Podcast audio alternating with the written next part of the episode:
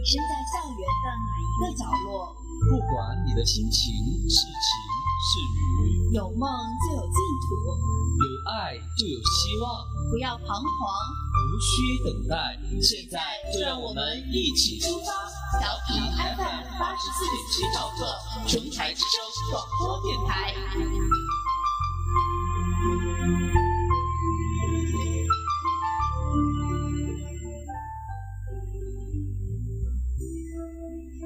时光匆匆，固然很多事或人我们留不住，掩藏在心底的点点滴滴，有些总是那么美好，可却总在不经意间腾起一抹淡淡的忧伤。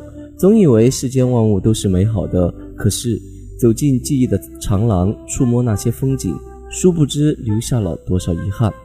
亲爱的听众朋友，大家早上好，欢迎大家调频 FM 八十四点七兆赫收听我们的早间栏目。这里是由大学城五十一路派对赞助播出的《那年今日》，我是李浪波，我是杜佳璐。今天是二零一七年五月二日，星期二，农历四月初七。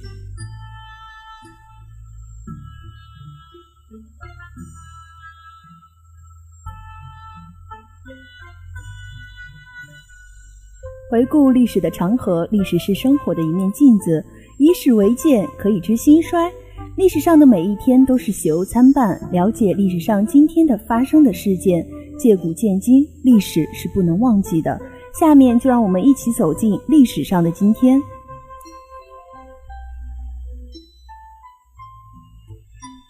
在一百二十二年前的今天，一八九五年五月二日，农历四月初八，康有为发起公车上书。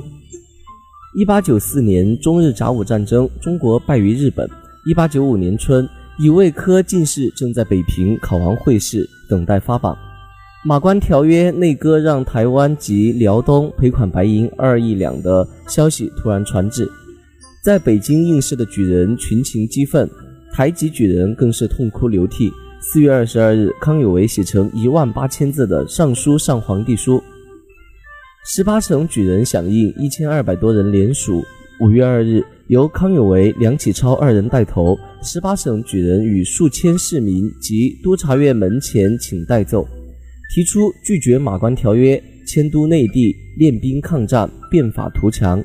汉代以公车、公家车马递送应举人赴京，后世因以公车为举人入京应试的代称，故史称此举为公车上书。虽未达上，虽未上达皇帝，但被人传抄，广为传播。公车上书提出了四项解决办法：一、下诏鼓天下之气；二、定都迁都定天下之本；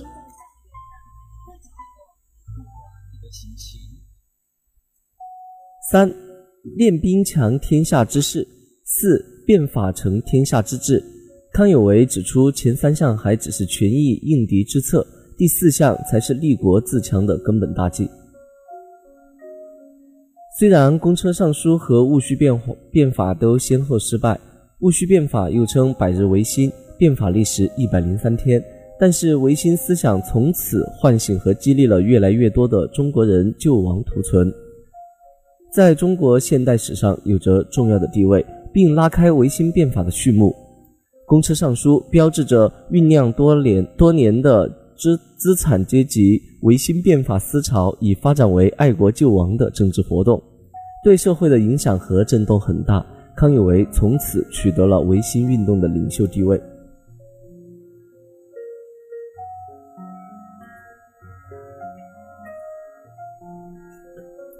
在七十五年前的今天，一九四二年五月二日，农历三月十八，延安文艺座谈会召开。一九四二年五月二日，中共中央宣传部在延安杨家岭召开文艺座谈会，出席的作家、艺术家及文艺工作者共八十余人。会议由凯丰主持。在延安文艺座谈会上，毛泽东发表了在延安文艺座谈会上的讲话。讲话分为引言、结论两部分。讲话是对五四以来中国新文化运动的经验和教训的总结。他联系延安和更抗日根据地文艺界存在的问题，提出了中国共产党解决这一系列问题的理论和论策。讲话指出，为什么人的问题是一个根本的问题、原则的问题？我们知识分子出身的文艺工作者，要使自己的作品为群众所欢迎，就得把自己的思想感情来一个变化，来一番改造。没有这个变化，没有这个改造，什么事情都是做不好的，都是格格不入的。这个根本问题不解决，其他许多问题也就不易解决。讲话明确指出了文艺为人民大众。首先为工农兵服务的方向，同时根据文学艺术的规律和特点，提出了作为观点形态的文艺作品，都是一定的社会生活在人类头脑中反映的产物的著名论断。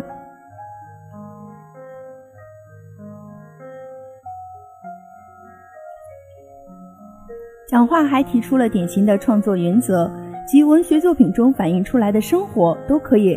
而且应该比普通的实际生活更高、更强烈、更有集中性、更典型、更理想，因此就更带普遍性。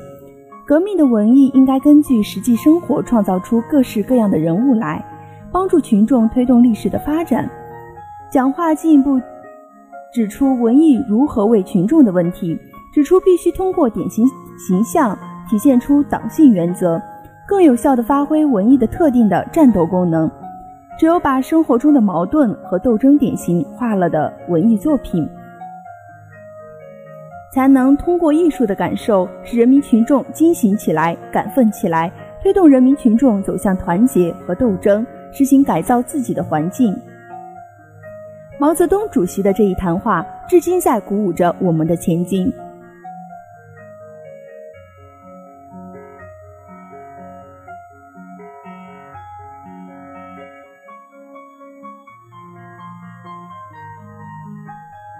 说起现代生物科技、基因工程的发达，不得不感谢科学家们无数次实验的成果。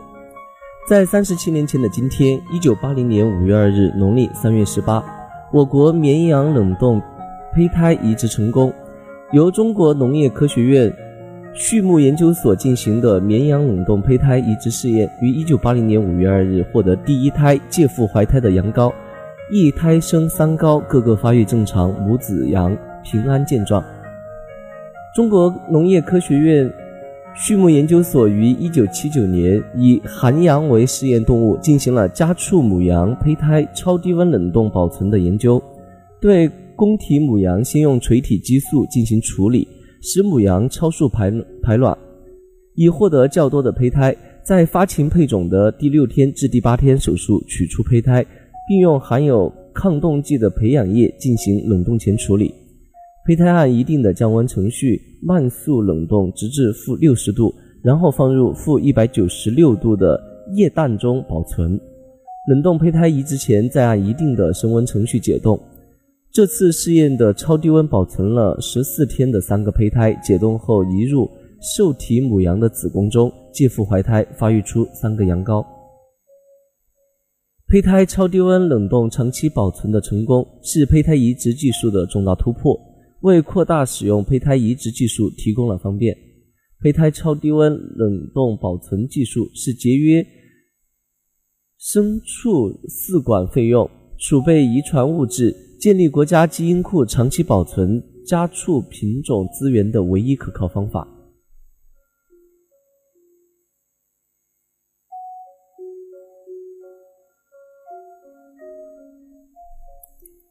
新中国到今天，中国音乐家最高称号“人民音乐家”只有三位：国歌《义勇军进行曲》创作者聂耳，黄河大合唱创作者冼星海，在希望的田野上创作者施光南。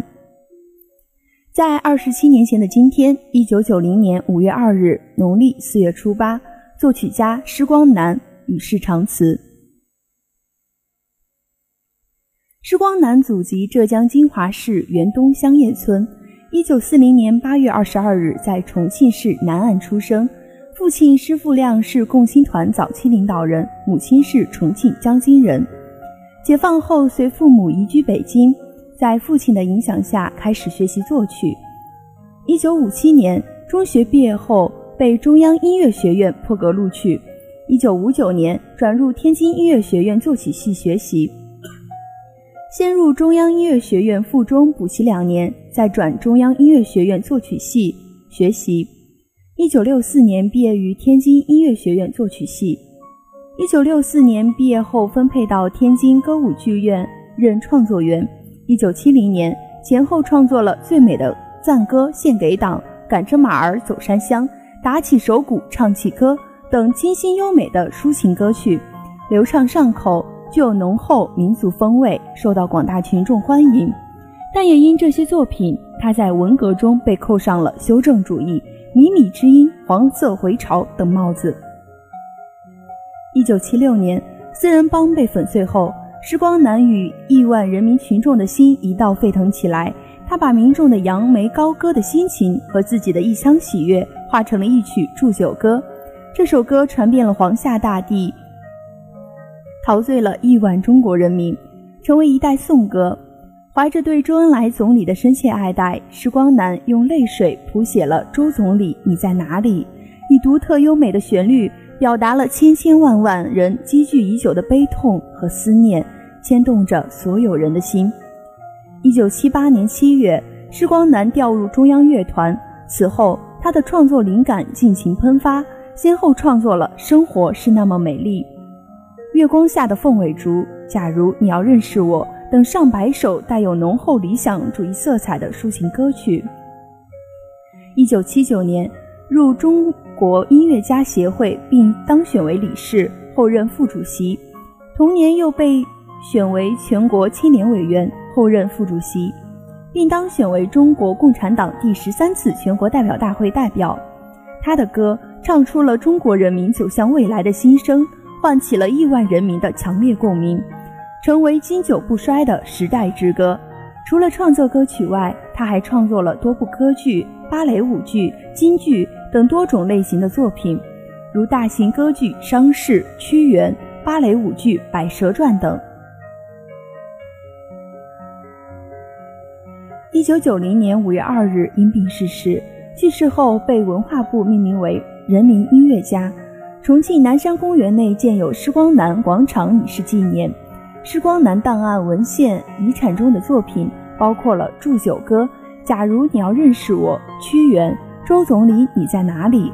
高举亚运会的火炬等著名歌谱十一篇，施光南生平的工作和生活照片八十六张，信封七份，关于音乐创作的文章和讲话稿七篇，报刊介绍评论十九篇，相关书刊十九册，磁带、CD、节目单、奖杯、奖状，日常生活用品和遗物若干。这些捐赠物品，系统地反映了施光南同志。作为一名人民音乐家，历经磨难，投身音乐事业的光辉一生非常珍贵。施光南曾多次作为团长，率青年文艺慰问团深入到边疆少数民族地区，传播祖国的优秀文化；又多次率全国青年代表团出国访问，增进中国青年与世界青年的友谊。曾获天津市海河建闸工程劳动模范。天津音乐学院社会主义建设积极分子等荣誉称号。人民音乐家施光南，一九四零年出生于重庆南山，父母为他父母为他取名光南，含有光照南山之意。为了纪念这位著名音乐家，重庆市园林局在南山植物园原南山公园修建光南音乐广场，广场精美宽阔，有表演舞台。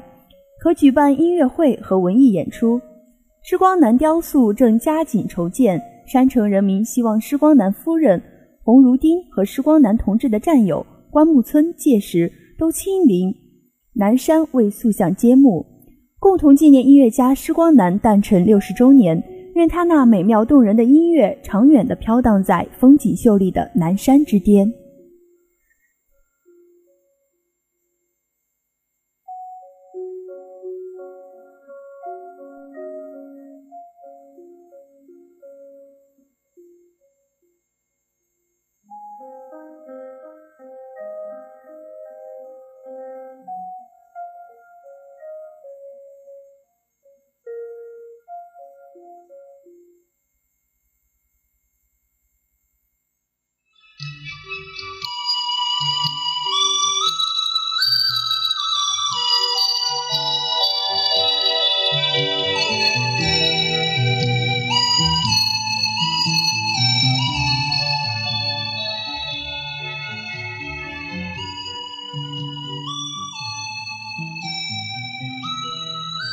下面一起来关注一下天气情况。海口今天是晴间多云，二十五到三十四度，偏南风四级。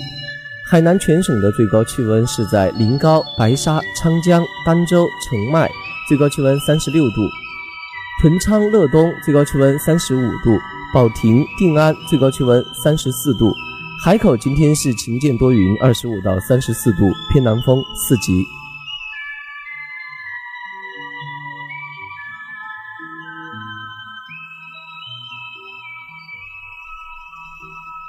下面进一段广告，广告之后精彩继续。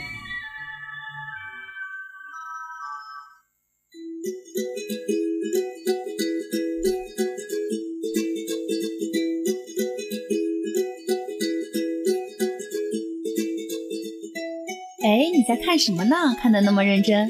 我在选照片，选什么照片啊？你还不知道吗？琼台之声首届经贸电脑杯最幸福照片评选大赛开始了啊！还有这种活动啊？怎么参加啊？我可以去吗？当然可以啦！只要你是琼台师范学院在校生以及毕业班的同学，都可以参加评选。那有什么要求吗？不管你们是情侣还是好朋友，主要是一男一女。注意哦，一男一女都可以。而且据说啊，是不看颜值的，只看投票数。嗯，这比较适合我。那我应该怎么报名呢？具体的报名方式还有要求，你还是赶紧去关注“琴台之声”微信公众号吧。在公众号的首页，我们有详细的说明哦。而且啊，我们的金主大大金茂数码还给我们准备了丰厚的奖品呢。啊，那我不跟你聊了，我也要赶紧去选照片参加了。首届金茂电脑杯最幸福照片评选大赛，我们在琼台之声，琼台之声等你来。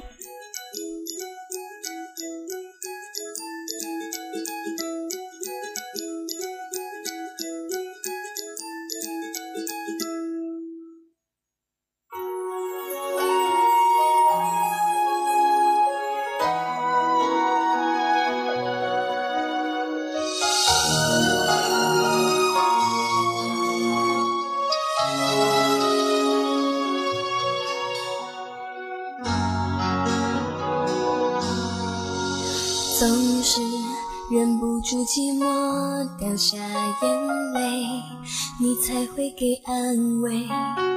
担心短暂的晴天，随时都可能被阴霾收回。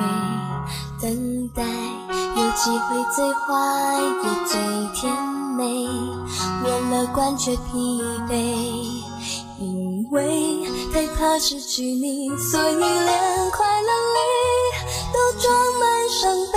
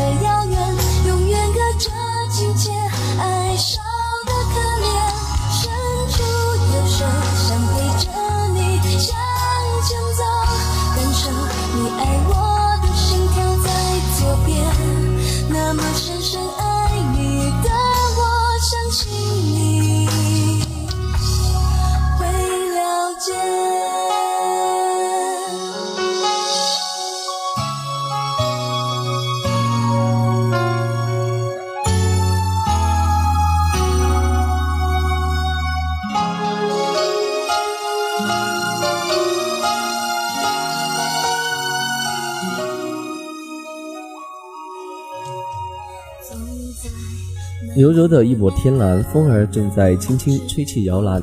静静的一朵云彩，看着时间随风流逝。